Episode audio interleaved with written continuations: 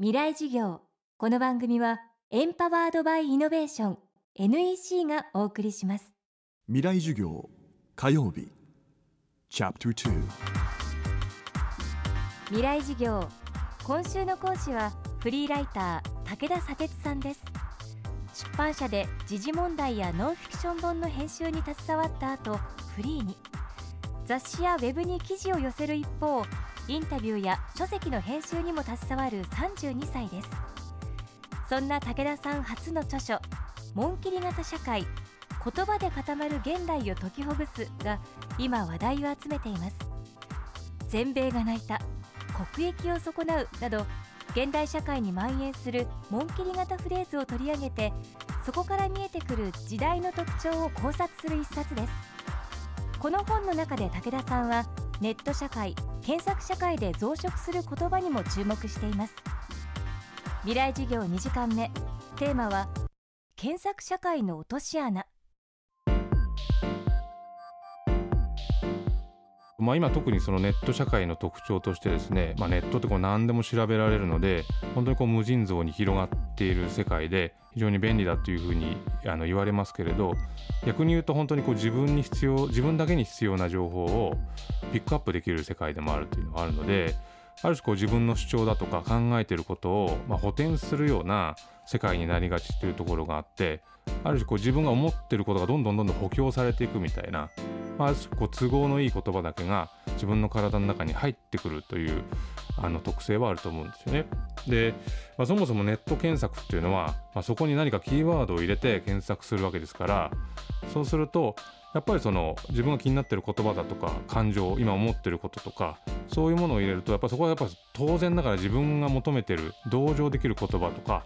こう存在対象が浮き彫りになってくるわけで本当はもっとこうそこには知らなかったものとか新しい見解とか見地みたいなものは、まあ、多く存在するはずなんですけど検索だけに頼ってしまうとやっぱり自分の想定の範囲内というか自分の頭の中にあることを補填することになってしまうんじゃないかと。でやっぱり僕らがその言葉新しい言葉をやったり今までやったことない体験をするっていうのは僕知ってることよりももう知らないことからあのもたらされることが多いのでネットというのはもしかしたらその知らないっていうことを知らないっていう存在自体はなかったものにしてしまう可能性があってで例えば今、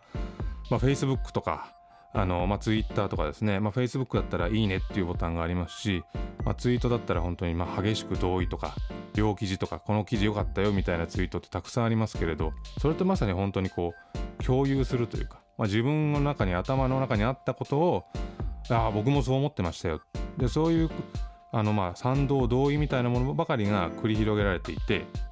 で今例えばあの Yahoo であのリアルタイム検索っていうのを使うと、まあ、そういうのが出ますけれどそうするとその言葉を検索した人がどういう感情を持ってるかっていうのがあの右側の方に出るんですよね。あのニコニコマークと怒ってる人のマークっていうのが、まあ、感情の推移っていうふうにそこには書いてあるんですけどこ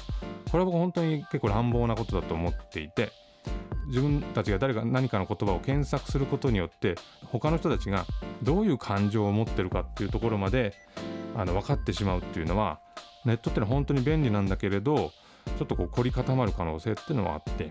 だからこそやっぱりこうあの環境の中である議題について議論しようとしてもなかなかこう建設的な議論にならないのは、まあ、よくいろんなネットでこう炎上とか、まあ、罵倒される言葉ってたくさんありますけれどそれはやっぱりこうどうしても同じテーブルの中であのいいよねいいよねこう励まし合うような議論ばっかりが進んでしまってあるいは誰かと意見を建設的に交わすというよりも本当こう騎馬戦みたいにどっちから行ってどっちかぶつかってどっちが勝つかみたいなそういう形になってしまうのでもっともっと豊かな言論みたいなものがせっかくそういう可能性があったものが収縮しちゃうんじゃないかっていう可能性はすごく感じてます。何か調べたい出来事や言葉があると私たちはまずインターネットで検索するようになりました。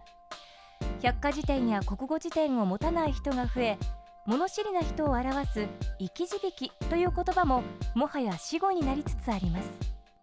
今検索できることになるとやっぱり知った気になれるっていうのはすごくありますよね。で何かでいやちょっとあれ調べたんだけどさっていう時はおそらくそれは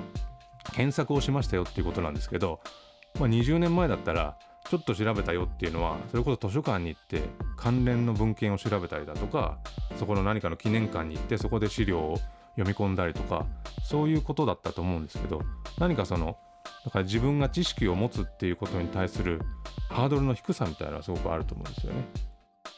あとまあその本の中にも書いたんですけど、まあ、今その、まあ、東博樹さんが「弱いつながり」っていう本の中で、まあ、もう検索に翻弄されてるから、まあ、その今いる場所じゃなくて場所を移してま検索することが必要なんじゃないかっていうことをおっしゃっていて、まあ、もちろん僕もそれはそう思うんですけど